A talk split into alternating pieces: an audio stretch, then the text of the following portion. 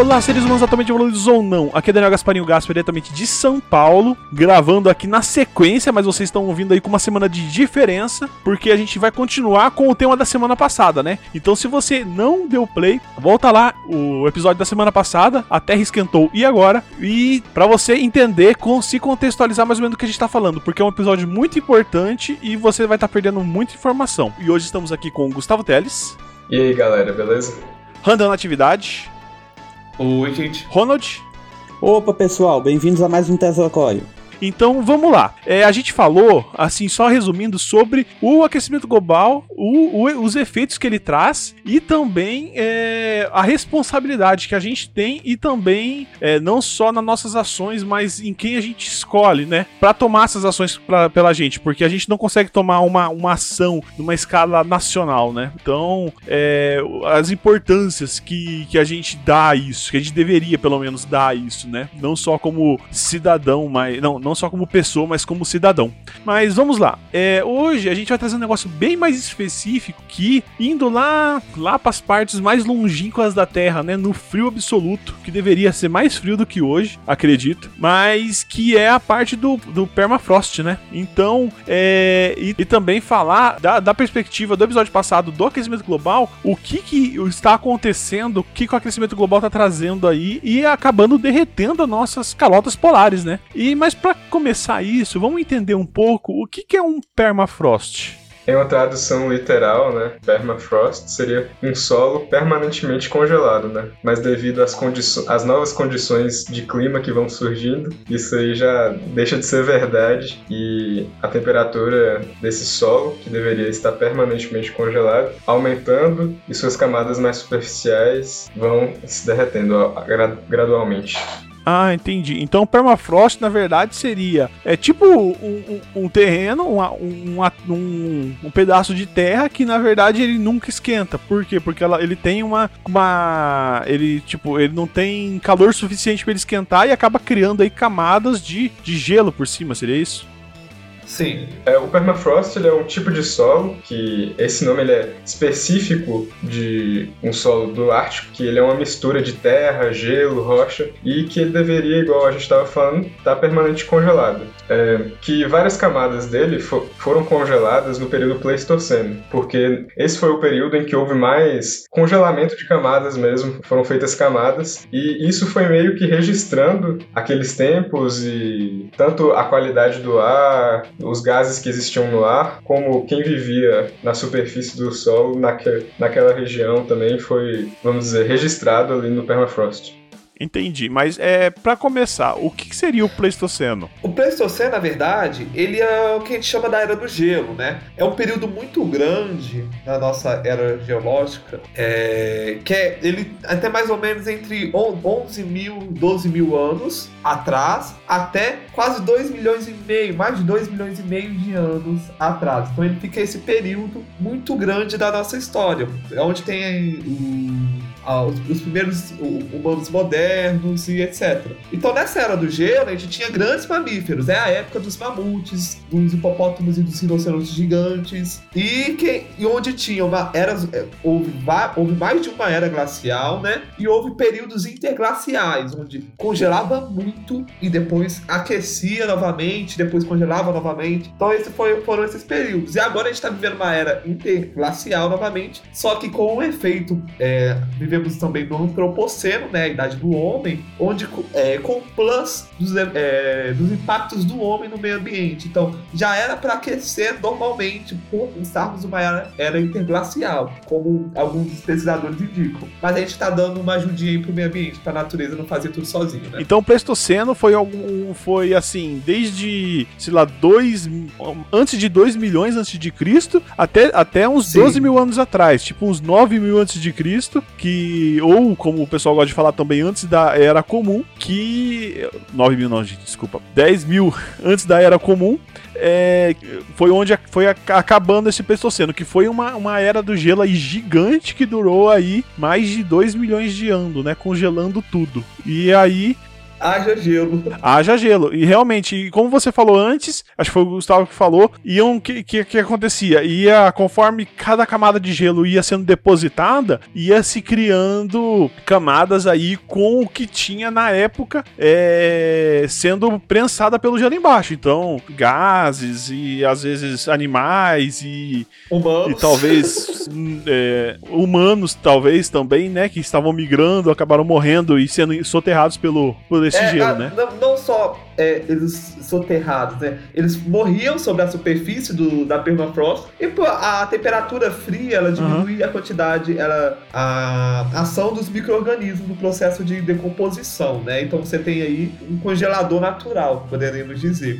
O solo vai depositando sobre e a temperatura é tão baixa que a ação dos, e a ação dos micro-organismos é tão lenta, muitos permanecem em estado de latência, que o, o corpo fica preservado, os tecidos ficam preservados, aí dos- é, os micro-organismos ficam preservados, é, você tem formação de bolhas da, de atmo- da atmosfera presente na época, isso tudo o, a gente tem guardado na permafrost. Ah, entendi. Então ele acabava caindo gelo, fazia umas bolhas de ar que você consegue ver como que era o, a qualidade do ar naquela época e também como é muito frio, acaba que é como você quando você coloca uma assim, entre muitas aspas, uma carne no congelador, né? Você pode deixar ela por muito tempo, que ela que ela fora na geladeira ou no- na temperatura ambiente, ela ia se deteriorar bem mais rápido, mas acaba que o que acontece é que ela se congela e esses micro-organismos acabam demorando muito mais pra agir, né? Aí, se, às vezes, dependendo do micro-organismo, sequer age, né? Por causa do frio.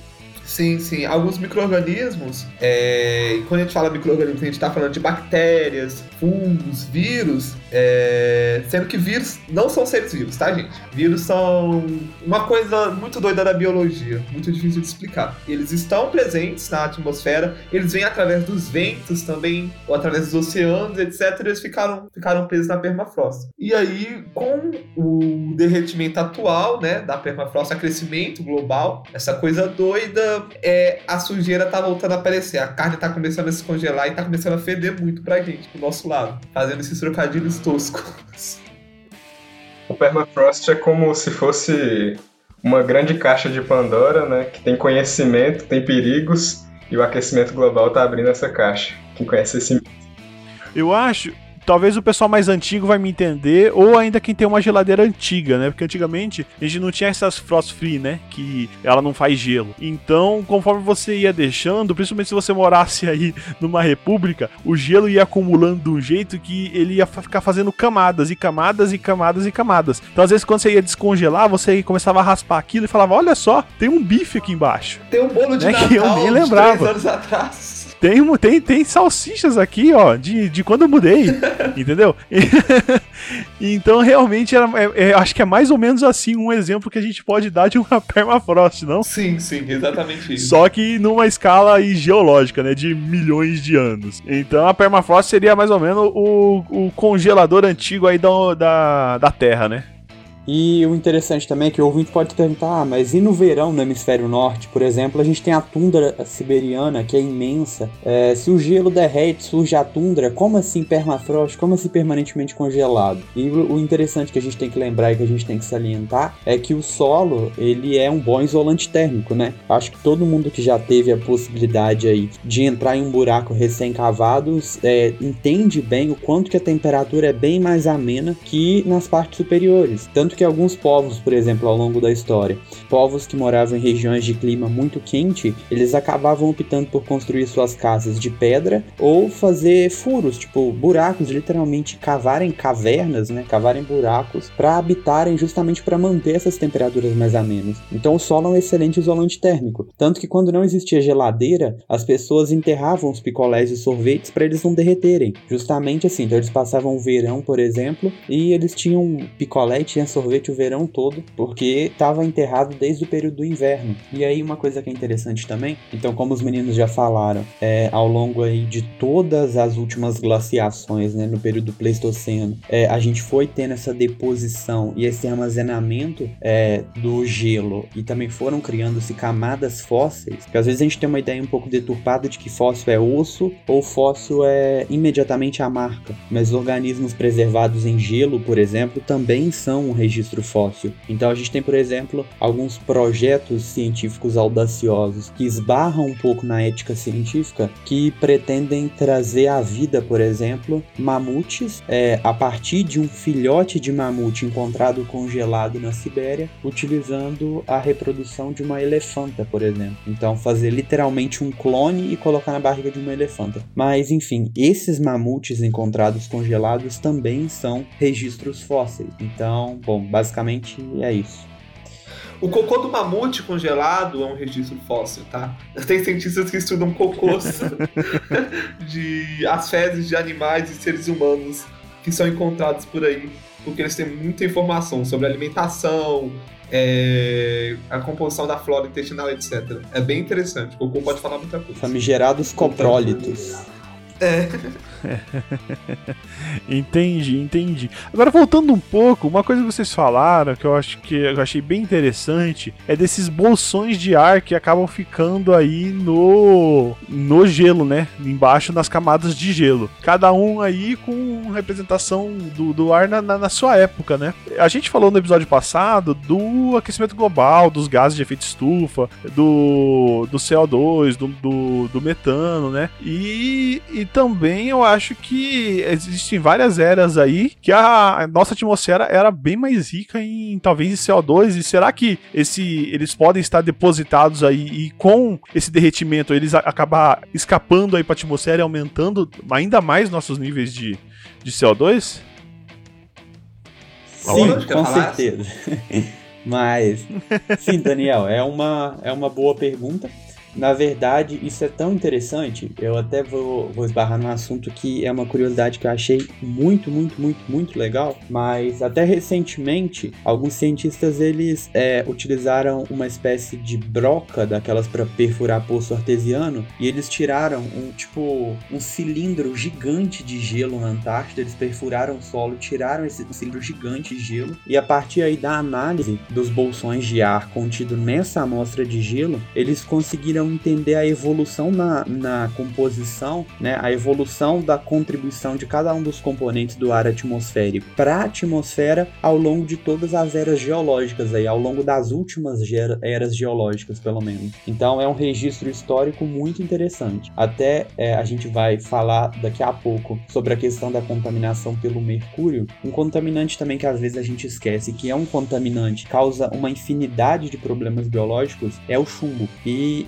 alguns cientistas, há, algum tempo atrás, deve ter uns 5 ou 6 anos mais ou menos, eles tiveram uma iniciativa extremamente audaciosa, mas muito perspicaz, que foi estudar o desenvolvimento econômico, né? Aí, um abraço pro João, o desenvolvimento econômico do Império Romano. E, olha, gente, o Randall caiu. Pode continuar, né? Eles, eles estudaram e buscaram entender o desenvolvimento desde a ascensão até a queda do Império Romano através do estudo de, da deposição de chumbo chumbo no, nas camadas de gelo das altas latitudes. Por quê? Porque no período do Império Romano e mesmo na Grécia Antiga, eles utilizavam moedas e essas moedas elas eram formadas por ligas metálicas entre prata e chumbo. Então lembrar que naquele período o dinheiro não tinha esse valor intrínseco que a gente deu para o dinheiro hoje, né? Naquele período o dinheiro, a moeda, tinha valor pelo metal que estava contido ali. Então se eu pego uma moeda do Império Romano, por exemplo, ela tem valor hoje, mas a gente não consegue ir no supermercado, por exemplo, e comprar comida com cruzeiro, porque esse dinheiro moderno tem uma ideia intrínseca. A gente aqui confia e dá valor ao dinheiro. Antigamente não, naquele período da Roma, da Grécia antiga, o dinheiro tinha valor por si próprio, o valor do metal que estava contido ali. Só que qual era o problema? Essas casas de fundição de moeda, elas emitiam para a atmosfera grandes quantidades de vapores, né, de chumbo. E esses vapores de chumbo, pela própria dinâmica atmosférica, iam parar nas regiões de mais alta latitude, nevavam e essa neve, né, com esses vapores de mercúrio já condensados, ela acabava aprisionando esses vapores de mercúrio. Então, analisando essas camadas aí de deposição de gelo, eles conseguiram entender exatamente é, como que estava a economia do Império Romano ou a economia da Grécia em um dado período, especialmente somente né, pela quantidade de chumbo presente ali. Então, se tinha muito chumbo é porque emitiu muita moeda, é porque a economia estava muito, muito ativa. Se tinha pouco chumbo depositado na camada de uma determinada época, é porque a economia estava em baixa. Então, com base nisso, eles conseguiram traçar o registro da economia do Império Romano ao longo de mais de mil anos de história, desde o surgimento, ascensão até a queda.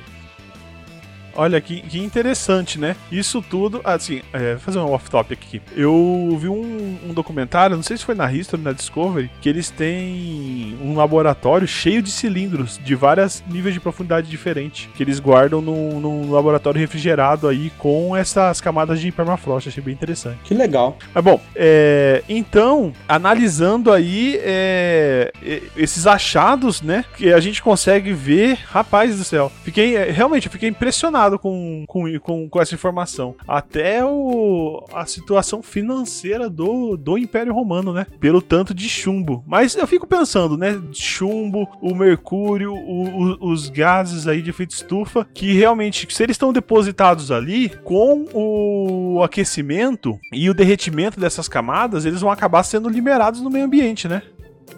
Não, com certeza. É, a gente tem ali duas coisas. Você tem uma grande liberação de metano pela decomposição desses materiais orgânicos que estavam aprisionados no solo, né? E o metano, ele é muito, muito mais, assim, danoso ao meio ambiente do que o gás carbônico que nós temos tanto medo. E a gente tem também a liberação de outros gases presentes naquela época e a liberação de CO2 com, é, com, com a decomposição desses corpos, os, o, o CO2 que estava no solo, a, essa água também começa a derreter, né? E essa água de onde, adivinha para onde ela vai? Para o mar, né? E aí você tem, ela começa um ciclo muito grande, acabando voltando para a atmosfera. Entendi. E, e, também não só, acho que não só contaminando o, o, o mar e a atmosfera, mas alguns objetos como o chumbo e o mercúrio acabam eh, entrando no, na cadeia alimentar também, não?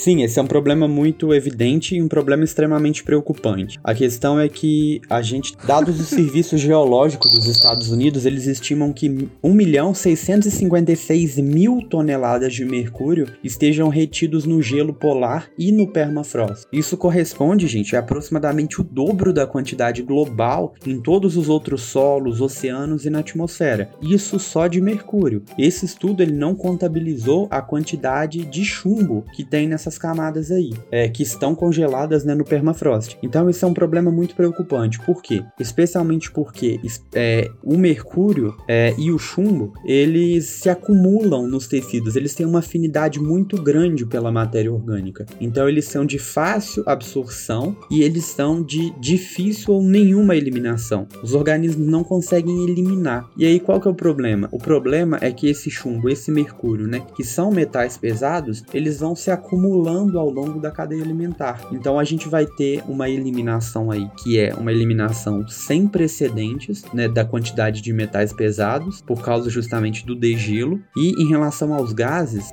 olha para ver, esses dados são ainda mais alarmantes. É, há estimativas de que existam 1.500 bilhões, aí o que corresponde a 1 quadrilhão e 500 trilhões de toneladas de carbono, e isso representa duas vezes a quantidade de carbono que está na atmosfera e três vezes a quantidade de carbono armazenado em todas as florestas de todo o mundo, repetindo, um quadrilhão e 500 trilhões de toneladas armazenadas no permafrost. Então é um caminho sem volta. Por quê? Especialmente por um motivo. O que ninguém comenta é que o Ártico ele está aquecendo. O que ninguém comenta é muito teoria da conspiração, né, gente? Mas é, esse não foi uma boa colocação, não foi um bom termo. Mas o que é pouco especulado, o que a gente não tem muita informação, é que o Ártico ele está aquecendo aquecendo duas vezes mais rápido do que as médias globais. Então, enquanto a temperatura global sobe 1 grau Celsius, que seja, por exemplo, no espaço aí de 100 anos, no espaço de 50 anos, o Ártico ele está esquentando o dobro. E por que que está ocorrendo esse problema? Especialmente por um motivo. Com a, o derretimento do permafrost e com a, o derretimento da neve, a gente tem uma diminuição no índice de, refre, de reflexão dos raios do Sol.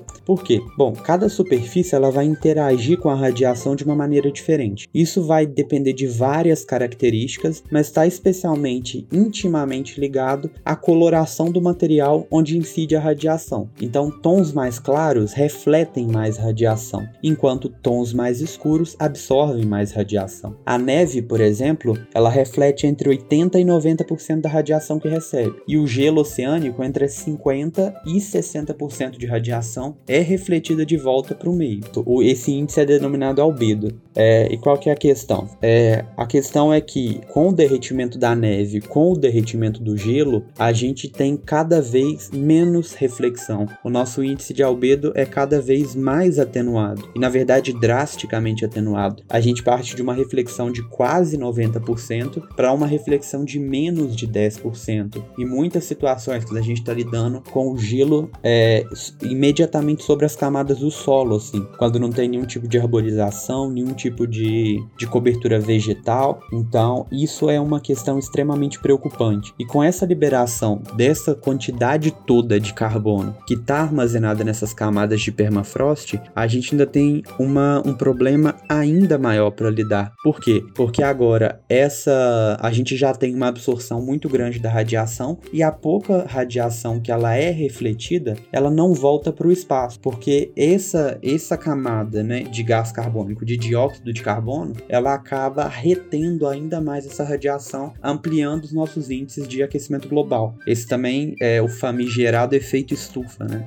Uh, uma coisa importante é falar, o efeito estufa é uma coisa natural no nosso planeta. O que acontece é que a gente está aumentando a, os impactos do efeito estufa, né? Sem o efeito estufa, a gente não ia ter retenção de calor na Terra e a vida ia ser muito difícil. Só que a gente está aumentando essa camada de gases, aumentando, é, aumentando a quantidade de calor na nossa atmosfera. Exatamente, é, muito boa a fala do Ronald. E aí a temperatura acaba elevando. Só queria fazer o outro adendo aos impactos do mercúrio. A gente fala, a quantidade de mercúrio é muito grande, gente. E a gente, para você ter ideia, é, as principais fontes da internet tratam os vapores de mercúrio, é, tendo ideia de que é a principal causa de contaminação. E esquecem muitas vezes da ingestão. Muitas vezes esse mercúrio ele vai para os mares e ele vai para os peixes e de uma hora ou outra ele vai acabar indo para a gente. E ao ingerir o mercúrio ele causa problemas é, desde a necrose de tecidos humanos, problemas psicológicos, ele causa problemas gastrointestinais, problemas nos rins, ele causa muitos, muitos problemas. Então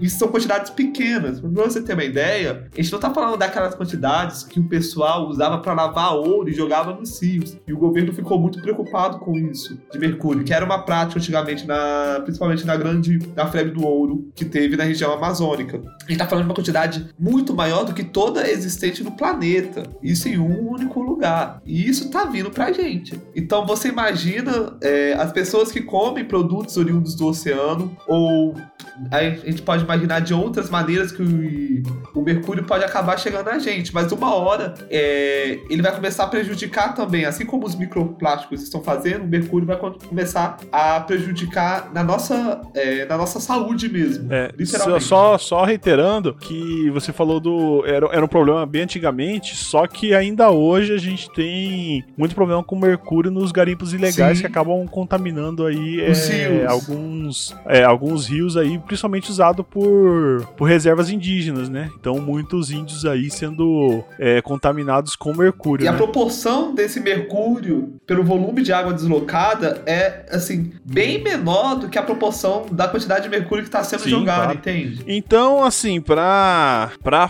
deixar isso redondinho, o que acontece? A gente tem aí, como, como a gente falou já, o efeito bola de neve, só que nesse caso, o efeito bola de fogo, que vai cada vez aumentando o calor, e quanto mais aumenta o calor, mais ele derrete. Quanto mais derrete, mais gases de efeito estufa vão para a atmosfera, né? Vão acabando não de, às vezes não diretamente da atmosfera, mas às vezes vão para os oceanos que acabam subindo para a atmosfera no, durante o ciclo, né? Da o, o, ciclo das não sei, não sei se seria só o ciclo da água, mas o ciclo do desse, desses materiais, né? Que eles acabam sendo depositados nos oceanos e depois é, subindo, né? Para a atmosfera e aumentando cada vez mais o efeito estufa e derretendo mais e fazendo isso um ciclo aí vicioso que vai acabar quando, quando acabar esse permafrost e a Terra estiver aí praticamente num efeito estufa tão intenso que vai ter um, vai estar um calor absurdo. Seria isso mais ou menos. Assim, a gente pode ter, a gente tem outras formas de morrer, não precisa ser por calor, a gente pode morrer de uma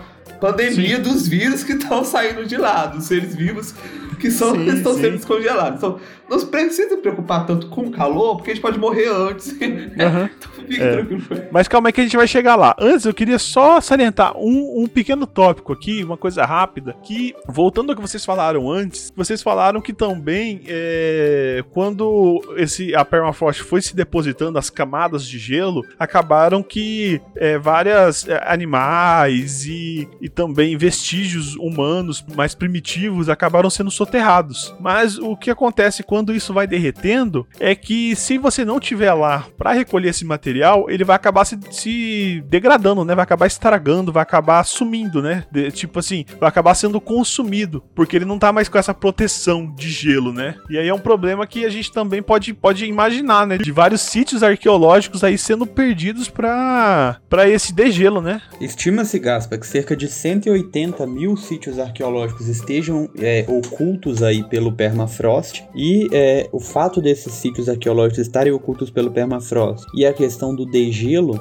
o Handel anteriormente ele tinha falado sobre essa carne estar descongelando e apodrecendo na cara da gente. E isso aí é uma questão interessante. Eu acho que todo mundo já viu o filme de Múmia, né? A gente tem é, essa fascinação muito grande que é até culturalmente explorada pela egiptologia, pelos egípcios, pelas múmias. Então é, é quase do conhecimento geral que uma múmia exposta ao oxigênio, ela vai degradar muito rapidamente, né? A gente fala que vai virar pó. Então, é, com essa matéria orgânica que está preservada no permafrost, é exatamente igual. E aí um problema é que estima-se que cerca de 180 mil sítios arqueológicos estejam ocultos sob o permafrost. A gente tem que lembrar aí que no período da última glaciação, a gente tinha grandes mamíferos, né? Nessa região do globo, que compreende o Ártico, que compreende a Sibéria. Então, a gente pode lembrar, aí, por exemplo, dos bisões, dos mamutes. Então, é, a gente tinha um povoamento humano também que era relativamente denso naquela região do globo. Então, a gente tem muitos registros fósseis, com certeza. E o interessante do permafrost é que ele também tem, é, fornece a perspectiva de congelar mesmo tecidos moles. Então, talvez a gente tenha acesso aí a um homem, sei lá, de 12 mil anos, como a gente encontrou na Sibéria, se eu não me engano, em 1989 ou 1970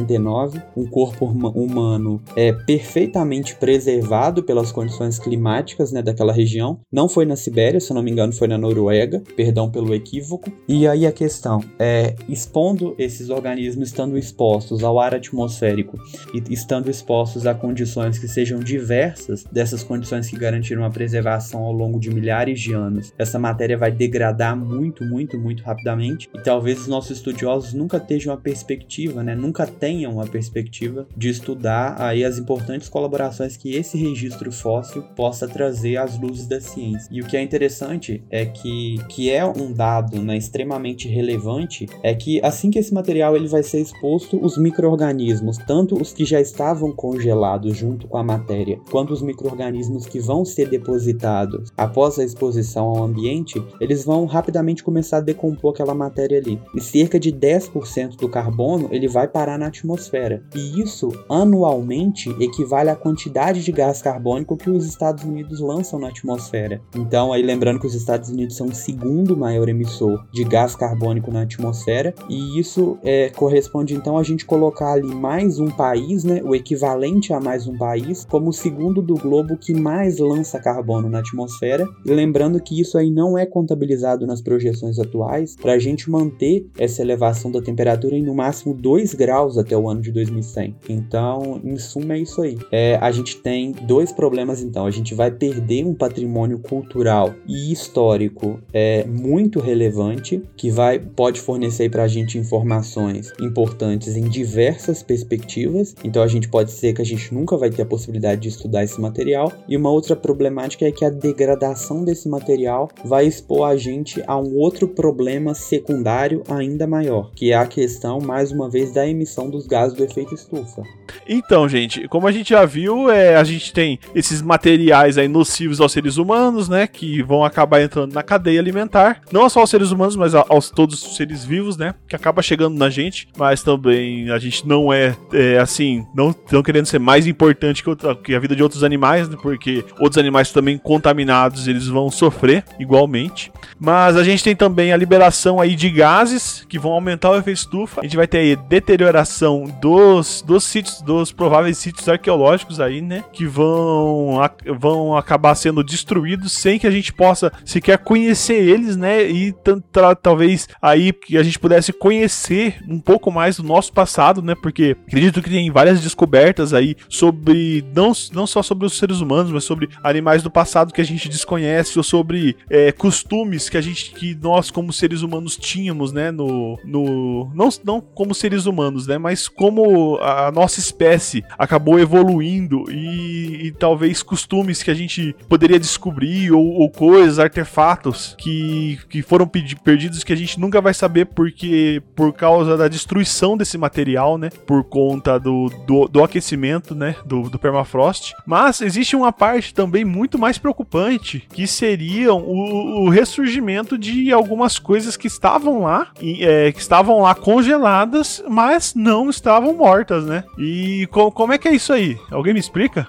Então, o que acontece? Vamos supor que somos pessoas sortudas, muito preocupadas com a situação da Sibéria e a preservação dos sítios arqueológicos, incentivando que várias pessoas pesquisarem o que está acontecendo lá. Acontece que essas pessoas também vão ter contato com essas bactérias que estão sobre os corpos e são bactérias antigas ou vírus antigos. E elas podem contaminar a gente. Em 2016 a gente teve um caso na Rússia de um surto de antraz que eram corpos de 1890, de uma grande epidemia de varíola, e eles voltaram lá e mataram 21 pessoas, se eu não me engano. Então é uma coisa séria que aconteceu. E eram corpos que estavam congelados. A gente tem também em outros momentos é, a, a, a, reativação de vírus que estavam há 30 mil anos é, congelados. Então você tem um vírus capaz de infectar que ficou 30 mil anos congelado. O, uma, um ponto interessante que eu comentei no outro podcast, né? Vírus não morrem. Vírus são seres, mas não são seres vivos, que dependem de outros seres para que eles possam se reproduzir. E por isso eles não são considerados seres vivos, né? Então o que acontece? É, muitos cientistas têm uma grande divergência sobre é, se é possível ou não uma epidemia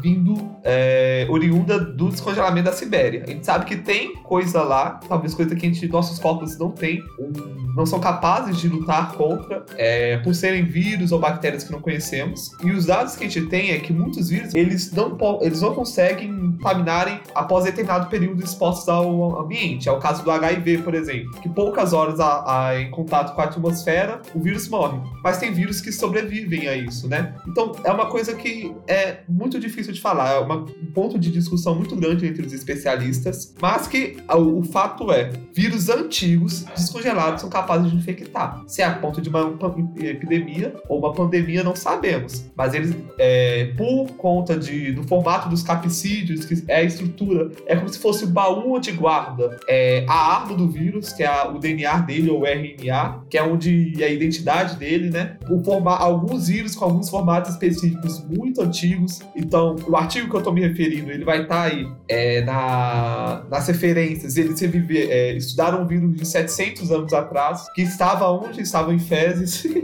é, ele foi encontrado congelado e eles conseguiram reviver ele, conseguiram é, contaminar com ele. Mas há muitas divergências é, e precisa de mais estudo. Mas é uma possibilidade, a gente não pode descartar nenhuma, né? Lembrando aí um caso semelhante também, foi do caso dos egiptólogos que descobriram o, o sarcófago, né, do faraó Tutankhamon e depois é, saiu, é, tipo, virou quase uma referência cultural, digamos assim, o famigerado caso da maldição da múmia, né, inspirou diversas histórias de ficção científica, filmes, livros e na verdade nada mais era do que a infecção por um fungo que estava no cadáver, né, esses egiptólogos eles respiraram os esporos do fungo e muitos deles desenvolveram doença pulmonar e morreram poucos dias ou poucos meses após a expedição. Então é um caso semelhante também. A gente está exposto aí a um perigo ainda maior, né? Que é a preservação de vírus e bactérias também. Então, é, esses vírus e bactérias congelados, eles são, eles são meio que reativados. Como é que funciona? Como é que um vírus pode viver tanto tempo assim, milhares de anos aí debaixo do gelo, ou até uma bactéria, como, como foi o caso que vocês mencionaram, né, da, da, da Sibéria? Como que pode viver tanto tempo assim e depois eles voltarem e ainda assim conseguirem fazer um, um estrago desse com o ser humano?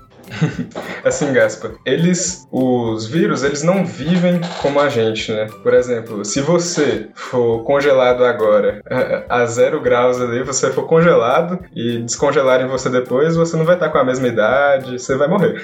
Porque você vive, mas só que os vírus, eles não vivem dessa mesma forma. Eles têm estruturas bastante simples, formadas de proteínas e de outros elementos orgânicos, que é, a morte delas seria elas serem decompostas por não estarem dentro de um corpo, né, sendo parasitas e podendo estar se reproduzindo. Quando elas estão dentro de você e te causam a doença, a virose, elas estão seguras, o vírus está seguro ali, ele está se reproduzindo, ele está se aproveitando do seu corpo. Só que quando ele está no ambiente, ele não está se reproduzindo, ele só está ali e ele pode acabar sendo tendo esses elementos da formação dele sendo decompostos e assim entre aspas ele morre. Só que quando ele é congelado, essa decomposição dele não ocorre, então permite que quando ele for descongelado depois de muito tempo, milhares de anos, ele possa sair no ambiente ali sem ter sido decomposto, sem ter morrido, entre aspas, e procurar um organismo realmente vivo para poder parasitar e se reproduzir. E muitas vezes por ele ter sido um vírus que circulava há muito tempo atrás, as pessoas ou os organismos que vivem hoje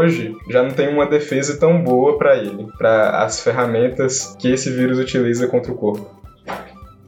Entendi. Então ele é mais ou menos o oposto, né? Em vez dele. Na verdade, não é o oposto, porque quando um corpo de um animal ou de um, de um humano primitivo é congelado, ele acaba sendo conservado porque ele não se deteriora.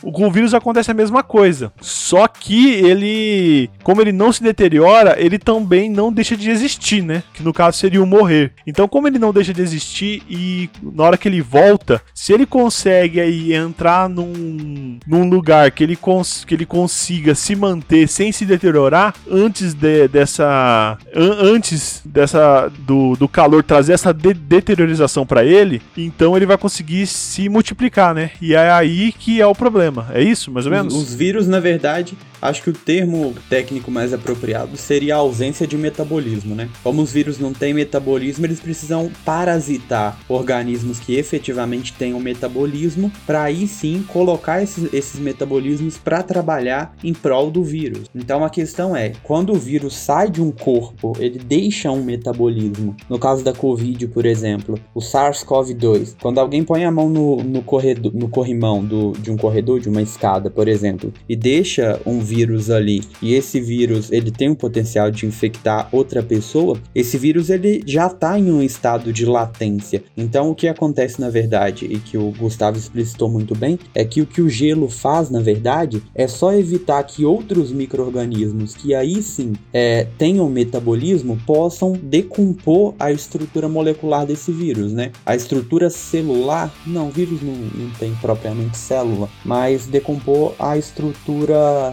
Hum... Viral. É a estrutura é, viral mesmo. A estrutura viral.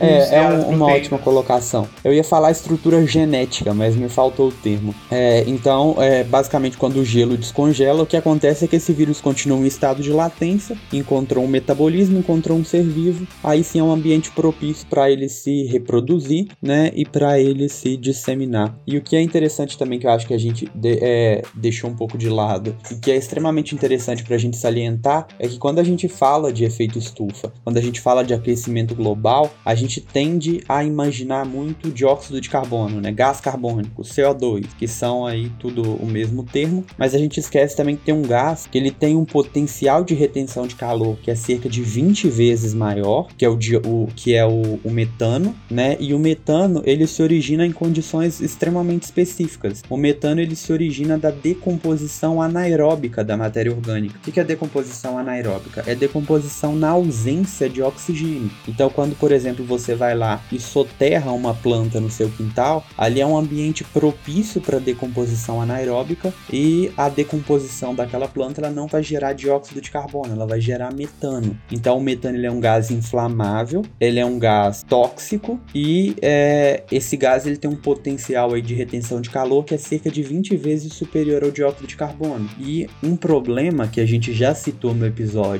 anterior, né, que é o episódio do aquecimento global, é, é que estima-se que cerca de 60% de todo o metano lançado à atmosfera ele provém da ação antrópica e ele se origina especialmente na agricultura, com destaque para a risicultura, né, que é aquela produção de arroz em terrenos alagados, e também da criação de bovino. Acho que todo mundo já ouviu falar do roto. A gente fala roto mesmo, viu, gente? É, popularmente, mas todo mundo já ouviu falar do arroto, né, dos bovinos, e do pum da vaca. É, os termos mais especulados são esses. E nos últimos 200 anos, por exemplo, a concentração de metano na atmosfera subiu de 0,8 para 1,7 partes por milhão. Então é um número muito, muito, muito efetivo, né? É um número muito expressivo, perdão. E esse metano, então, por causa da decomposição desses organismos soterrados, ele fica preso, aprisionado nessas camadas congeladas de terra. E quando essas camadas descongelam, ele é eliminado para a atmosfera. Eu vou deixar um link aqui na descrição que eu vou encaminhar para o Gaspa de uma, uma estudiosa dos efeitos aí do degelo do permafrost, dela perfurando camadas de gelo em lagos e incendiando o gás metano eliminado. Vocês vão ver como que a quantidade é bem expressiva, então vai ficar aqui na descrição. Ah, ok. Então, ok. Eu acho que é,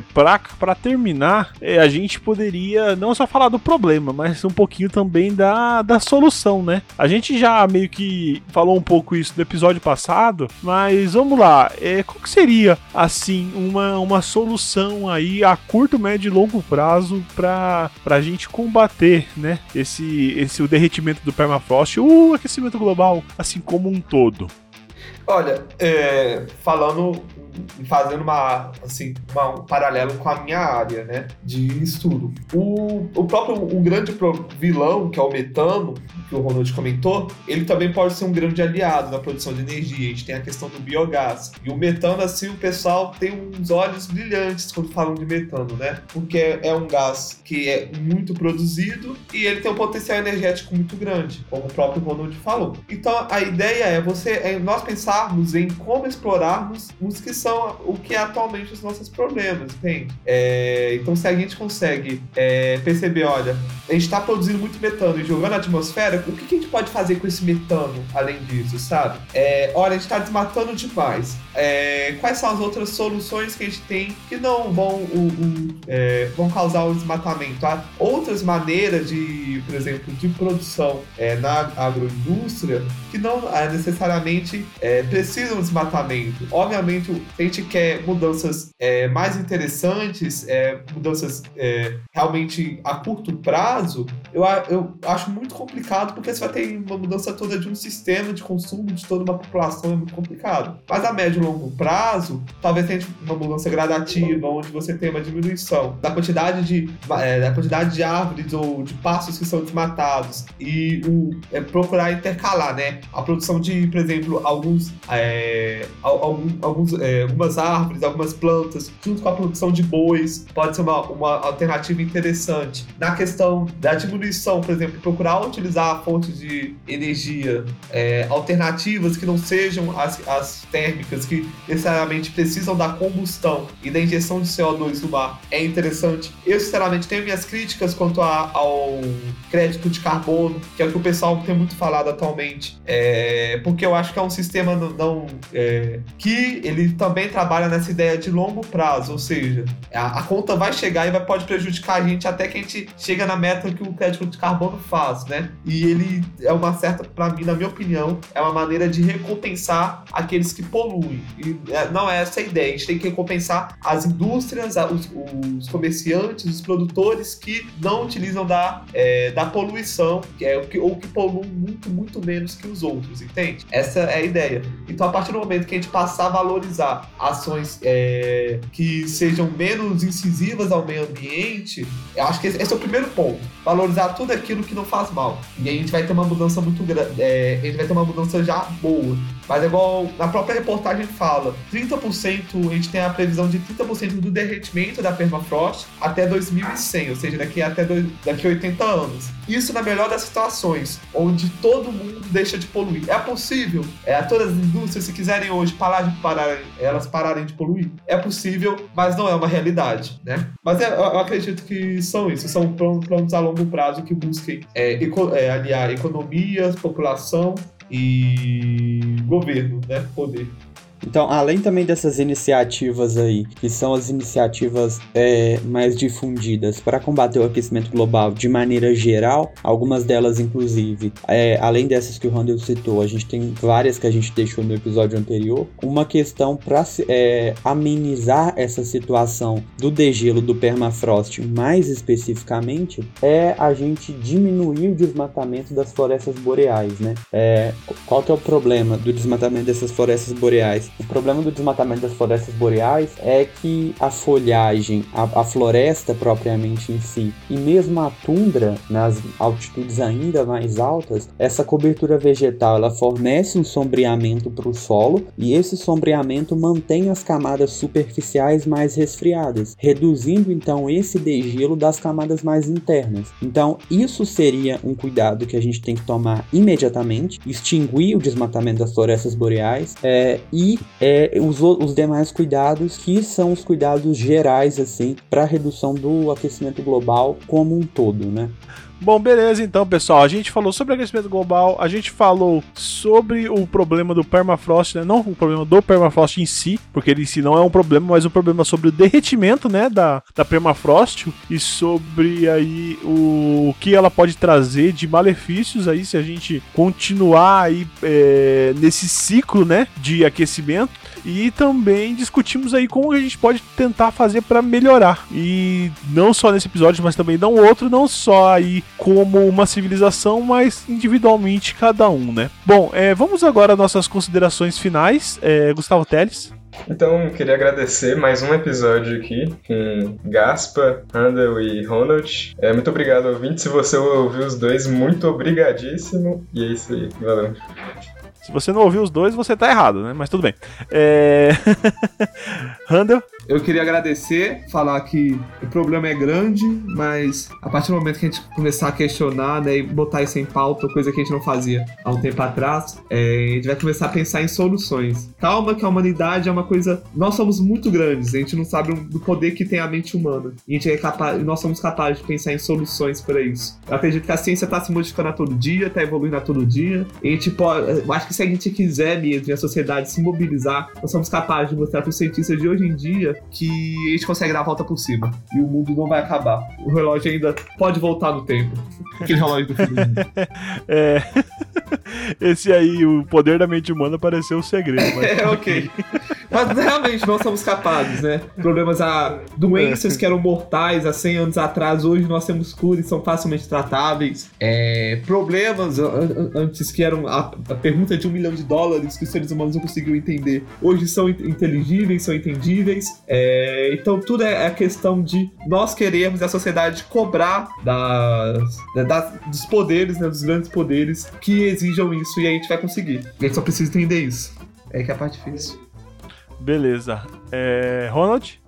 Eu gostaria só, é, especialmente de comentar uma curiosidade rapidinha antes de me despedir, que eu falei sobre a questão do, do chumbo, né, em combinação com a prata e a utilização para fabricação de moedas, mas o que é interessante também é que no Império Romano eles valorizavam muito e era consumido pela elite cálices fabricados dessas misturas de prata, dessas ligas metálicas entre prata e chumbo. E o que é interessante é que era moda na época e era consumido só pelas mais altas classes sociais, pelas classes mais abastadas, o consumo de um mosto produzido pelo, pela fervura de vinho nesses recipientes, né, o que deixava o vinho levemente adocicado. E esse tom adocicado, o sabor, eles afirmam que era semelhante a ketchup, aos famosos, né, e famigerados. Nossa, já falei famigerado umas 20 vezes esse episódio, 20, me desculpe, mas os ketchups modernos. Então, isso era pro, proveniente do acetato de chumbo, que era um subproduto formado, e isso pode ter sido um dos responsáveis. Existem vários artigos aí que sugerem essa perspectiva. Pode ter sido um dos principais responsáveis pela queda do Império Romano, porque era,